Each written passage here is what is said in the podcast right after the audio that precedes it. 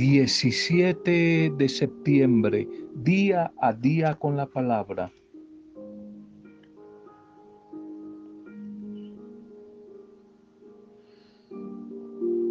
No siga utilizando su cerebro como un medio para esclavizarse y seguirse humillando y atando Usted puede llegar a ser lo que piensa que es y lo que quiere ser si coloca su corazón y su vida desde la fe en Jesús.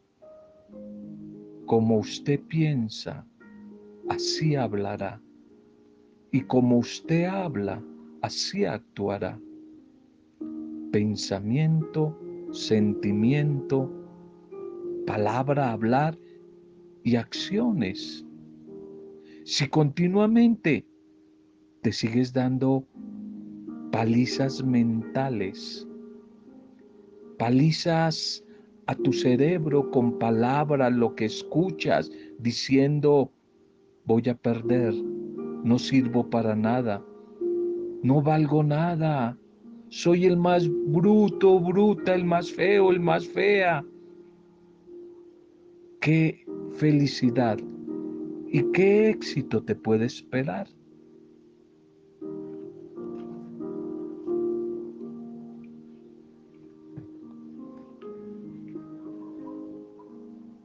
Hola, bendición a tu vida esta hora. Una acogida, un abrazo, un saludo cariñoso a cada una de sus vidas, a las familias, a las comunidades, a los grupos, ministerios, comerciantes, pastorales, a todos los que les llegue este audio, donde se encuentren. Te recuerdo que el Espíritu del Señor, a través de la intercesión, hoy quiere visitar tu vida. Interceder por las dificultades es una cadena a través de este medio. Estamos hoy de nuevo orando por ti, pero contigo también por otros, intercediendo por nuestras familias, intercediendo por los enfermos, por los tristes, por los cautivos, intercediendo por los desempleados, los migrantes, los tristes, los solos. Hoy estamos intercediendo por ti, por tu familia, y espero que tú también estés intercediendo por otros, por nuestros gobernantes, por todos, por todos. Estamos orando por todos. Estamos orando por los que están en etapa de duelo. Decíamos ayer como la familia de Julita, Julia de Angulo, por todos los que están viviendo una etapa de duelo. Hoy estamos orando por ellos, por los enfermos. Hoy recordamos de nuevo a Blanca Cecilia Roballo, su papá Miguelito. A todos, a todos estamos orando. Estamos también dando en este día gracias a Dios y orando por todos y todas las que están de cumpleaños o celebrando algún tipo de aniversario. Nos unimos a las familias y a los amigos para desde la distancia primero agradecer, orar por ellos, pedir bendición y ojalá compartir bendición. Un feliz día, un feliz cumpleaños a todos, a todos los que celebran valoran y reconocen la vida. Primer mensaje para hoy. Somos hermanos. ¿Por qué entonces nos hacemos daño? Somos hermanos. Libro de Santiago 4:16. Santiago 4:16. Pero ahora ustedes se jactan en su soberbia. Y toda jactancia, toda soberbia es mala es mala, va a decir Santiago 4:16, la soberbia, la jactancia es mala. ¿Por qué nos hacemos daño si somos hermanos? Un alfiler y una aguja se encontraron en uno de esos canasticos, una cesta de, de labores que utilizan eh, los que trabajan, costureros, modistas, modistas que trabajan en esta arte, que también todos de alguna manera tenemos en nuestra casa, esos canasticos, esas están, están botones, donde están todas estas cosas de costura.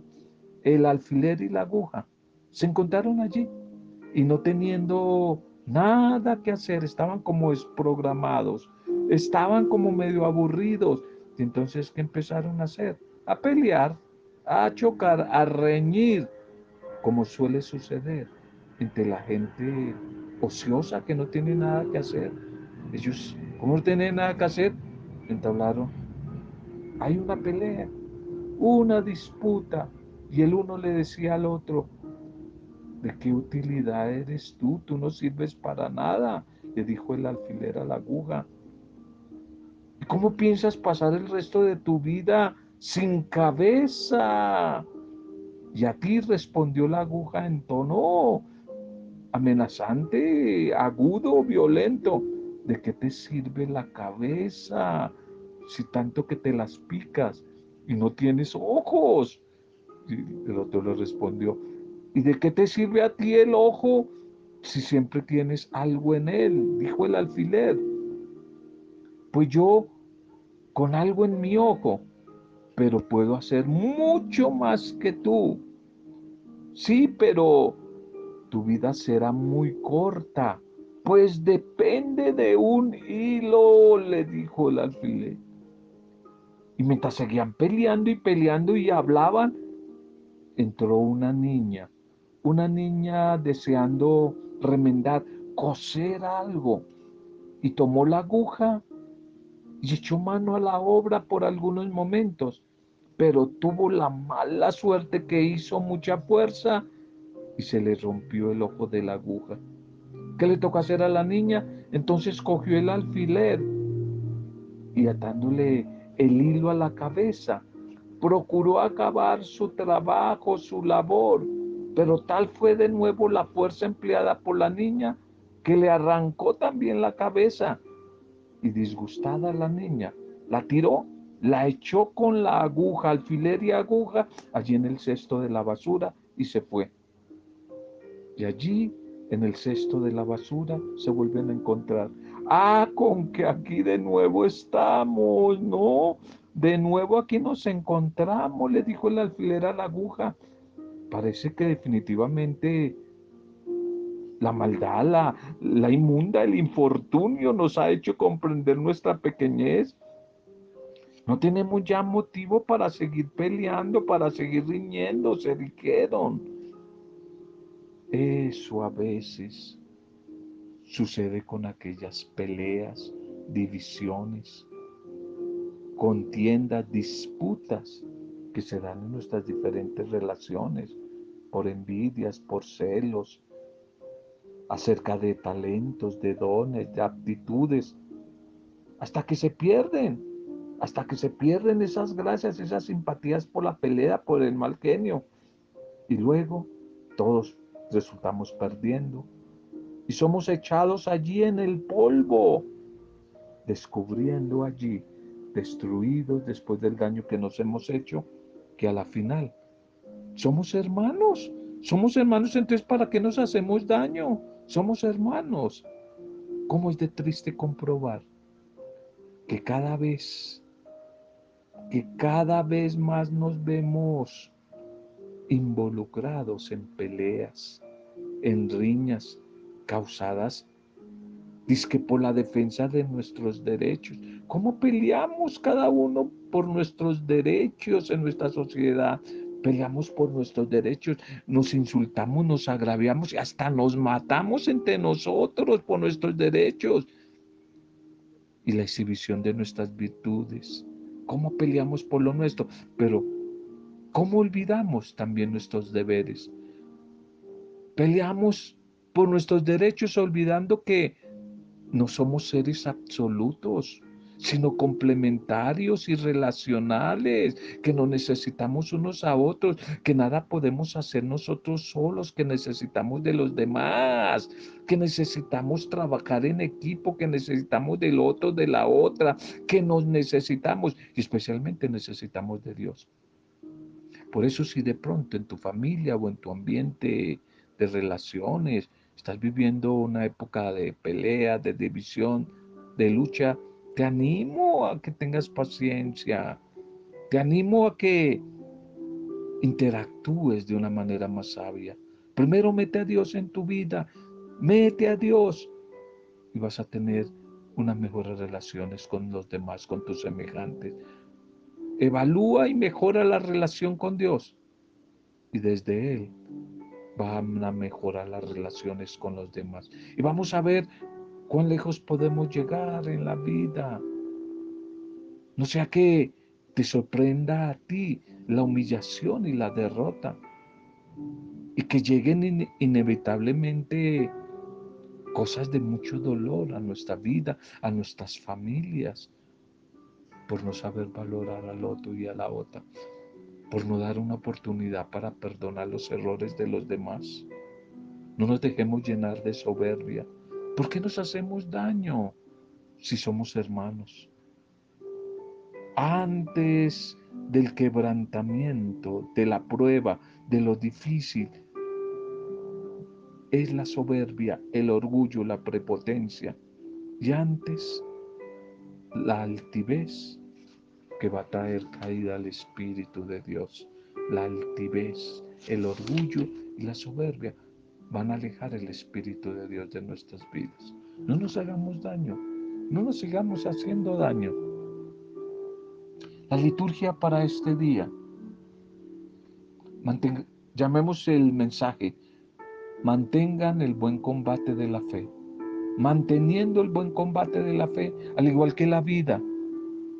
La fe, el mundo de la fe es una aventura, es un combate, le va a decir Pablo a Timoteo, es una lucha en ambiente deportivo, es un combate, es una lucha diaria, el combate de la fe. La primera lectura, primera de Timoteo 6, 3, 12, primera de Timoteo 6, Primera de Timoteo 6, 3, 12. Tú en cambio, hombre de Dios, practica siempre la justicia. Otro consejo que le va a decir Pablo a Timoteo, no olvides que es carta pastoral, un consejo que le da a los animadores de comunidades, de ministerios, a todos los servidores y servidores, no solamente la jerarquía, no solamente los pastores, sino todos los animadores mantener el combate de la fe a través de practicar, a través de practicar la justicia. Y Pablo quiere presentar hoy a Timoteo la fe, la fe como un combate, no a la manera como los hombres se enfrentan con las armas para polemizar con los principios, por las ideologías, por las razones, sino precisamente como un combate de la sabiduría de Dios, desde la sabiduría de Dios y la sana doctrina contra todo tipo de rechazo, de persecución, de conflicto que se le pueda presentar. Para Pablo. Hay una preocupación por los responsables como Timoteo, animadores de comunidad, que deben estar dispuestos a la defensa del el proyecto de Jesús contra tantos falsos maestros que en esa época, yo no sé si hoy, enseñaban doctrinas falsas, doctrinas desviadas, había mucho gnosticismo, mucho esoterismo como en esa época y se estaba infiltrando en la comunidad cristiana y eso estaba provocando divisiones. Por eso va a decir aquí Pablo a Timoteo, si alguno enseña otra cosa distinta, es un orgulloso y un ignorante. Allí en la comunidad de Éfeso había algunos que padecían la enfermedad de plantear cuestiones inútiles y discutir por cosas que no eran importantes y así provocar a toda hora la división, provocar envidias, difamaciones, controversias propias de personas que no son maduras en la fe. Pero hay otro tema que Pablo ataca con firmeza y con dureza.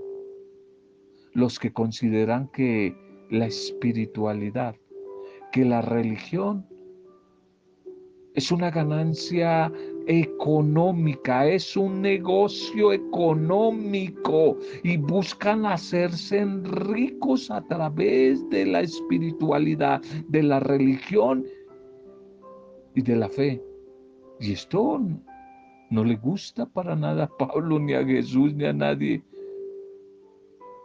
Para él, para Pablo, la codicia la codicia es la raíz de todos los males.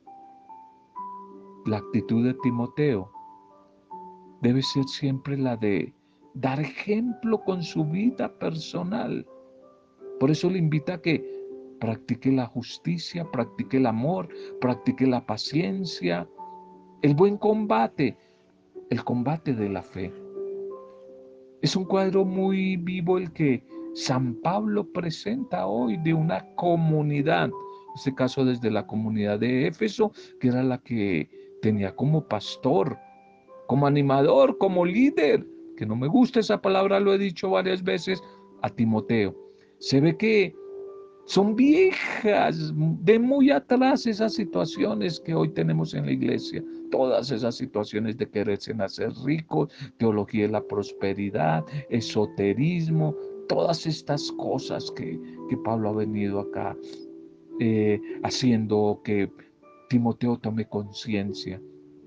Pero hoy también nosotros debemos dejarnos cuestionar, interpelar por las advertencias que el apóstol da respecto a una sana doctrina y a peligro de la codicia del dinero tantas desviaciones en la doctrina se producen cuando nos alejamos de las sanas palabras de nuestro Señor Jesús, de la palabra de Dios, de la doctrina que tiene que armonizar con la espiritualidad, que tiene que armonizar con, con la fe.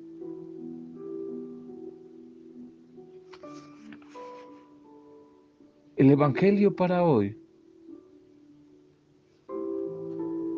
es Lucas 8:13. Lucas 8, 1, 3, perdón. Lucas 8, 1, 3. Va a decir acá el Señor Jesús. Jesús iba de pueblo en pueblo predicando la buena nueva. El narrador de la comunidad. Dice que Jesús era un misionero itinerante, un caminante. Iba de pueblo en pueblo predicando la buena noticia del Evangelio. La buena noticia del Evangelio.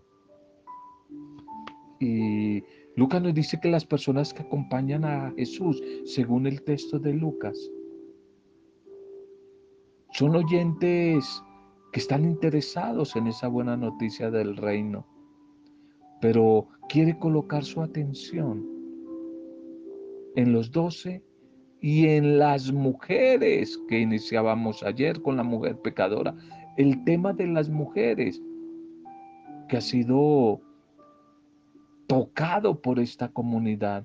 El tema de las mujeres que las quiere colocar como protagonistas el tema de las mujeres que en el, judaísmo de la época de Jesús era muy difícil.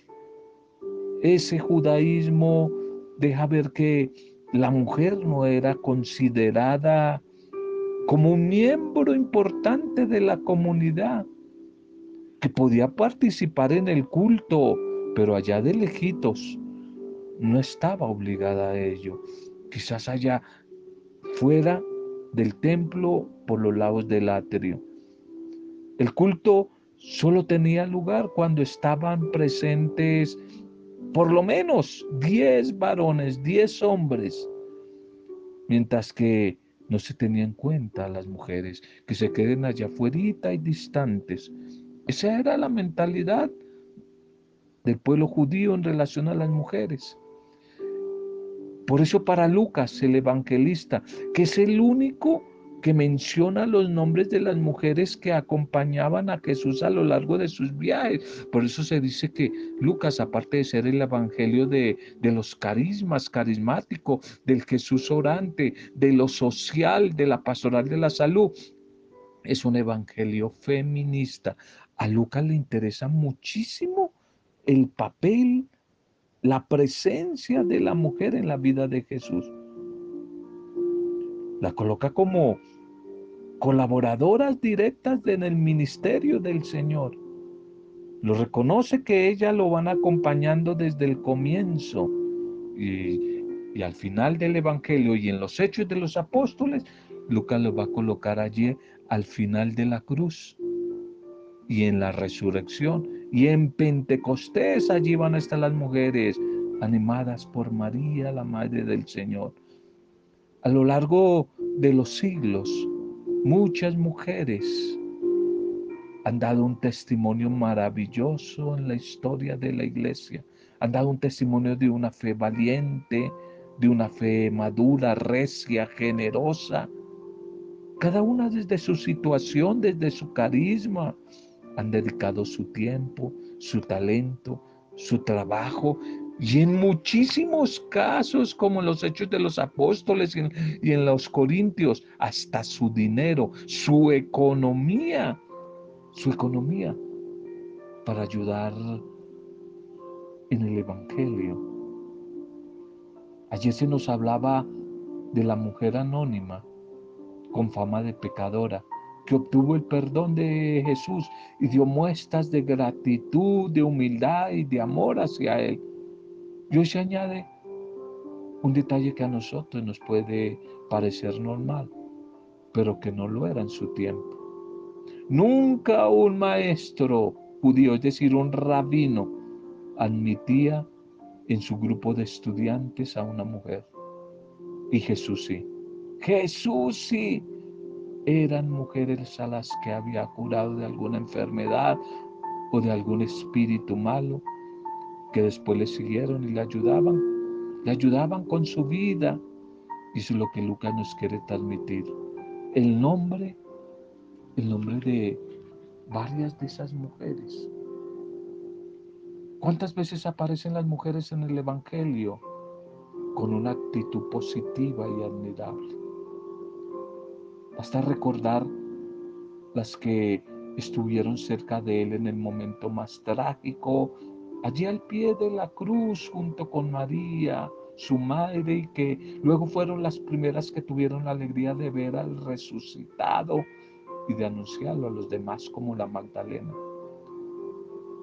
Estas mujeres son un buen símbolo de las incontables mujeres que a lo largo de los siglos han dado con su vida testimonio de valentía mujeres que ayudaron a Jesús en vida y que colaboraron y hoy siguen colaborando eficazmente en la misión de la comunidad, en la misión de la iglesia. Un saludo para todas estas maravillosas mujeres, todas estas mujeres de las comunidades, mujeres que hemos compartido. Un saludo para ustedes, una gratitud, nuestra oración, una bendición para ustedes.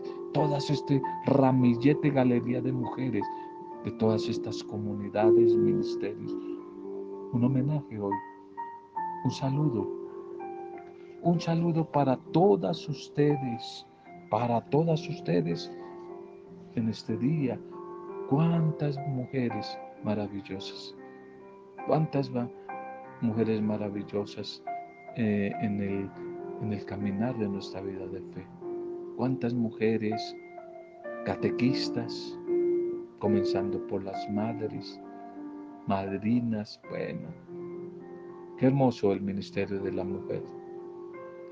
El que escucha la palabra de Dios y la pone en práctica, ese es mi hermano, ese es mi hermano, dijo el Señor, dijo Jesús.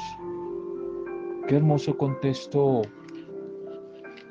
este de hoy de Lucas, donde destaca el papel maravilloso de la mujer desde la iglesia primitiva, desde la iglesia primitiva, que también será el que más claramente va a registrar la presencia en los primeros siglos del cristianismo. La vida de las mujeres, colaboradoras incansables, colaboradores incansables de Jesús, que chocaba contra el pensamiento judío y por eso empezaron a perseguir a las primeras comunidades cristianas, los judíos, porque veían a mujeres allí metidas y las veían sirviendo. Las mujeres que han sido signo de vida, pero signo de transformación de la sociedad. La mujer que no debe ocupar en la sociedad, pero esta es a veces una denuncia que muchos hacemos, en la iglesia, un papel secundario. La mujer en Jesús, desde la resurrección de Jesús, ha sido plenamente dignificada y llevada a ser de primera clase, no de segunda clase, como protagonista.